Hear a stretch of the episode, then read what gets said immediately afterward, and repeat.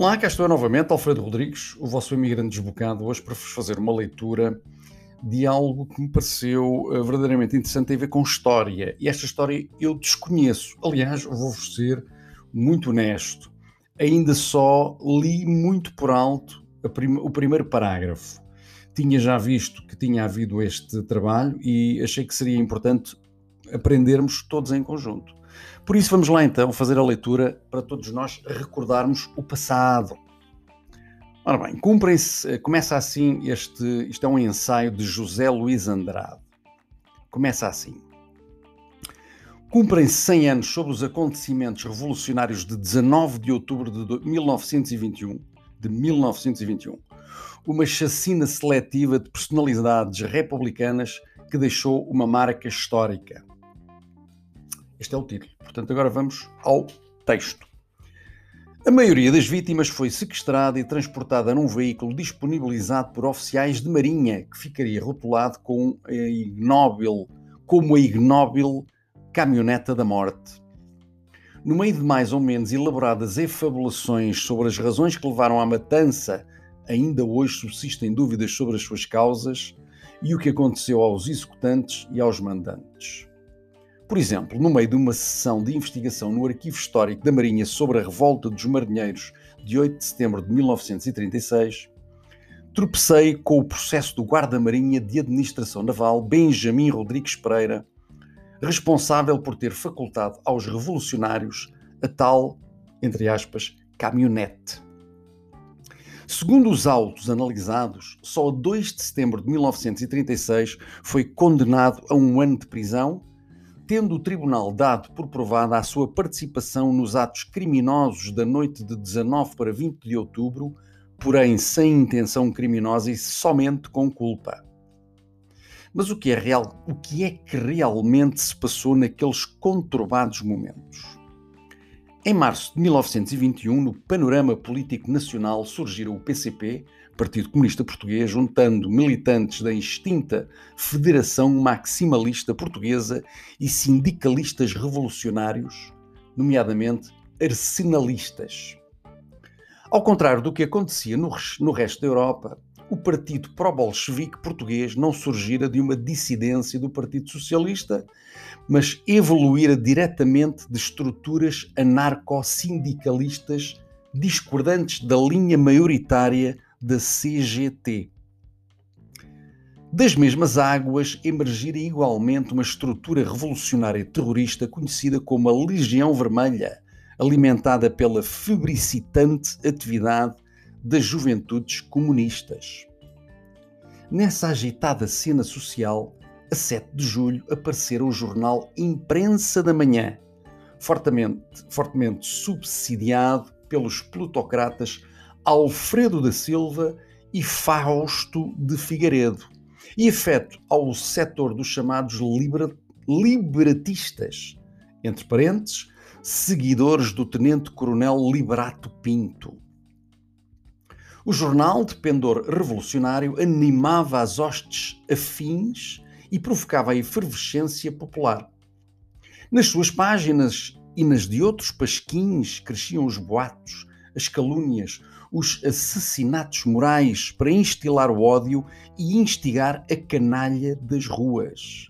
Epá, isto agora é um comentário meu, isto já me faz lembrar o que está a acontecer com os desgraçados que estão a tentar obter um, como direi, um, uma narrativa alternativa, o contraditório a esta narrativa oficial desta loucura que estamos a passar. Bom, fecha aqui o parênteses.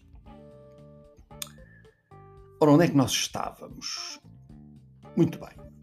Depois de terem perdido para o sidonismo as massas populares, os jacobinos da facção democrática do PRP, Partido Republicano Português, procuravam recuperá-las agora, servindo-se da alavanca propagandística propiciada pelas fracassadas revoltas monárquicas.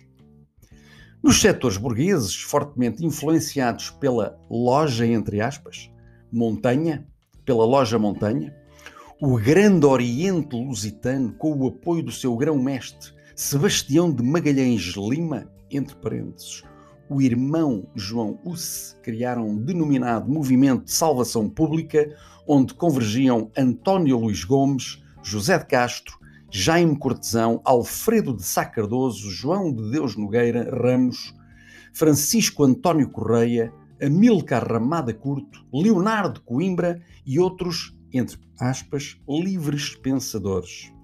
Como regista, Rocha Martins em vermelhos, brancos e azuis, a meio de outubro de 1921, através da loja Liberdade e de Justiça, admoestaram António Granjo, o seu irmão Buffon, com uma fatwa, entre parênteses, chamavam-lhe prancha, avisando a propósito da sua atuação política durante a greve da Carris, de que, entre aspas, não é ameaçando o povo com as espingardas da Guarda Republicana que, três pontinhos, se defendem os interesses do povo contra os grandes exploradores, fecha aspas. Contudo, a verdade é que uma parte importante da GNR estava contra Granjo, sobretudo após o coronel Liberato Pinto ter sido condenado por desvio de fundos e ter circulado o rumor de que a corporação iria ser desarmada. E quando a 30 de setembro de 1921 eclodiu uma sublevação dos radicais da Marinha, são sobretudo as forças do exército que reprimem a intentona, prendendo os cabecilhas que entretanto pareciam ter já abortado o movimento, desistindo da tentativa de insurreição total. Dela faziam parte Manuel Maria Coelho, um homem do 31 de janeiro de 1991 e delegado do governo na estranha missão técnica luso-alemão, luso-alemã, perdão, de 1914, defensora dos interesses da Alemanha do, no sul de Angola, Procópio de Freitas, Camilo Sena e Oliveira e José Cortes dos Santos. É interessante referir que o coronel Manuel Maria Coelho fora também o autonomiado comandante de um destacamento misto de civis e militares que, durante o combate à monarquia do Norte, se apoderara de Guimarães. Como lembra o general Alberto Ilharco nas suas célebres Memórias, o seu segundo era o então tenente-coronel Liberato Pinto. Como todos se atribuíssem ajudas de custo extraordinárias, o general Alberto Ilharco mandou-os apresentar no quartel-general e dissolveu o destacamento.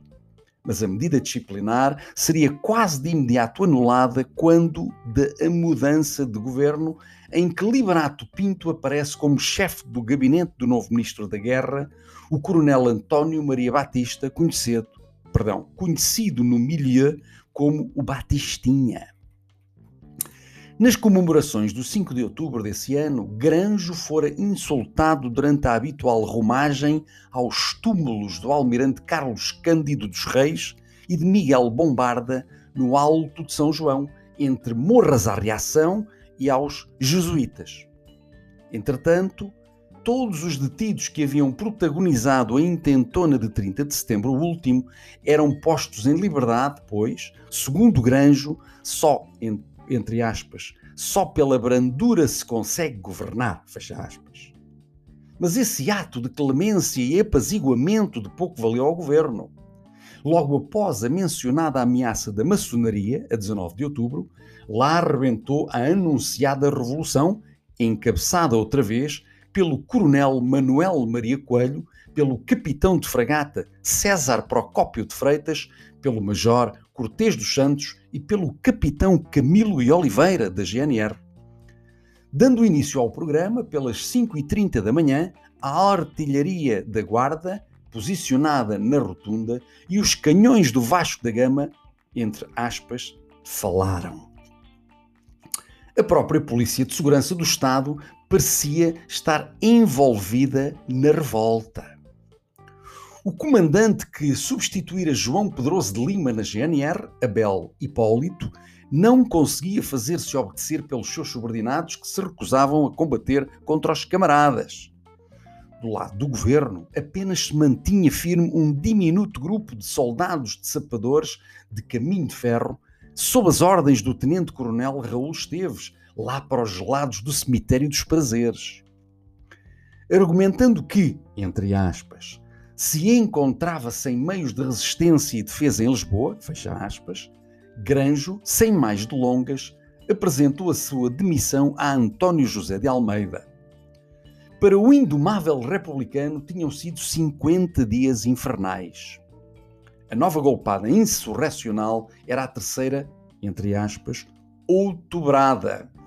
E o subregime revolucionário por ela implantado ficaria para a história como o, entre aspas, sanguinário outubrismo, o Presidente da República não ficou muito animado com a perspectiva de ter de reconhecer formal, formalmente os revolucionários. Na sua reconhecida integridade pessoal, preferia a admissão. A delegação revolucionária que o visitou, Jacinto Simões, Alberto da Veiga Simões e Camilo e Oliveira, face à resistência de Almeida em anuir às suas pretensões, mandou retirar-lhe a segurança pessoal constituída por soldados da GNR. Durante a tarde foi a vez de Manuel Maria Coelho, seu velho correligionário, a pressionar. Almeida respondeu-lhe, entre aspas, mandem-me fuzilar, mandem-me prender, mandem-me exilar, mas eu não me desonro. Fecha aspas. Mas pelas onze da noite, um agitado Armando Agatão Lança dá-lhe conta de que a entre aspas, matança já começara. Fecha aspas. Tanto bastou para que o ainda presidente aceitasse o governo que os revolucionários lhe impingiam, liderado pelo coronel Manuel Maria Coelho, tendo-lhes exigido apenas que repusessem a ordem de imediato. Com efeito, ao cair da tarde, radicais da Marinha mancomunados e escudados em correligionários da GNR e com o apoio de agitadores civis, nomeadamente ex-formigas brancas e terroristas da recém-criada Legião Vermelha, liderada por José Melo Aguiar, protagonizaram os horrores da, entre aspas, Noite Sangrenta, em que várias figuras públicas, políticas republicanas foram assassinadas com requintes de malvadez pouco habituais entre nós. Título uma noite de perseguições, sequestros e tiros. Caros amigos, eh, vamos ficar com este título para próxima, um próximo episódio. irá ser o segundo episódio, tendo em conta que já se percebeu que isto está aqui para durar. Espero que tenham gostado. Para ti que não gostaste, só te recomendo que vade in asinum pervenit. Até já, um abraço.